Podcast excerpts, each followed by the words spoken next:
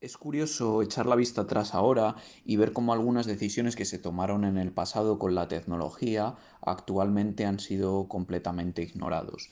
Y uno de estos ejemplos es lo que tuiteaba eh, el otro día Cory Doctor sobre los navegadores y cómo los navegadores web eh, fueron considerados desde su creación como los agentes del usuario, los user agent, lo que significa que trabajan para defender al usuario eh, en primer lugar y no trabajan en los intereses de las páginas web o a los servidores que nos conectamos. ¿Qué significa esto? Bueno, pues que como el navegador trabaja para nuestro beneficio y para nuestros intereses, nosotros podemos modificar lo que vemos en nuestro interés. Por ejemplo, podemos bloquear anuncios, podemos bloquear ciertas eh, librerías que se cargan para eh, hacernos un rastreamiento de todas las web que visitamos. Podemos incluso ser anónimos a la hora de conectarnos a estos servidores, eh, etc.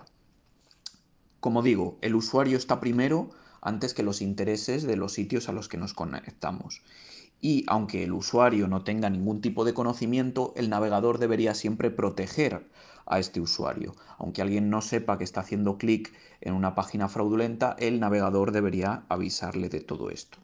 También estamos viendo cómo actualmente la mayoría de los navegadores web están creados y fabricados por empresas que tienen eh, unos intereses comerciales bastante grandes y eh, donde el navegador deja de ser el agente del usuario y empieza a ser el agente del fabricante del navegador y está ahí para fomentar los servicios y los productos eh, de estas compañías. Incluso no te deja bloquear muchas veces publicidad o solo te deja bloquear la publicidad que no entra en conflicto con los negocios de estas empresas. Con lo cual creo que esto es muy importante porque creo que se ha pervertido un poco el concepto original. Y ya no solo en navegadores, sino que cuando hablamos de otros ejemplos de cómo la tecnología empieza ahora mismo, bueno, empieza no porque ya lleva tiempo a estar a no, a no estar a, a, nuestra disposición y a protegernos. Por ejemplo, hablamos de los asistentes de voz, donde lo importante es recopilar datos de voz para el negocio de estas compañías, no solo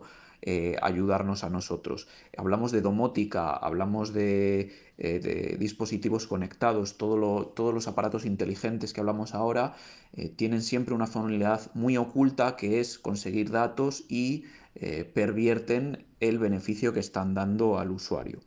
Por eso creo que es importante que cuando hablemos de tecnología y cuando intentemos que las compañías sean responsables a la hora de qué tecnología crean, esta, esta tecnología sea primariamente y principalmente para el beneficio del usuario eh, y no para el beneficio de... Eh, simplemente para el beneficio de quien la fabrica. Tiene que tener un valor añadido para el usuario, incluso muchas veces cuando hablamos de software debe ser el principal foco de la tecnología que sea la protección del usuario y no sea la protección de los intereses, porque si no dejamos de ser eh, los dueños de, de nuestro software para ser simplemente los productos nosotros y los usuarios nosotros.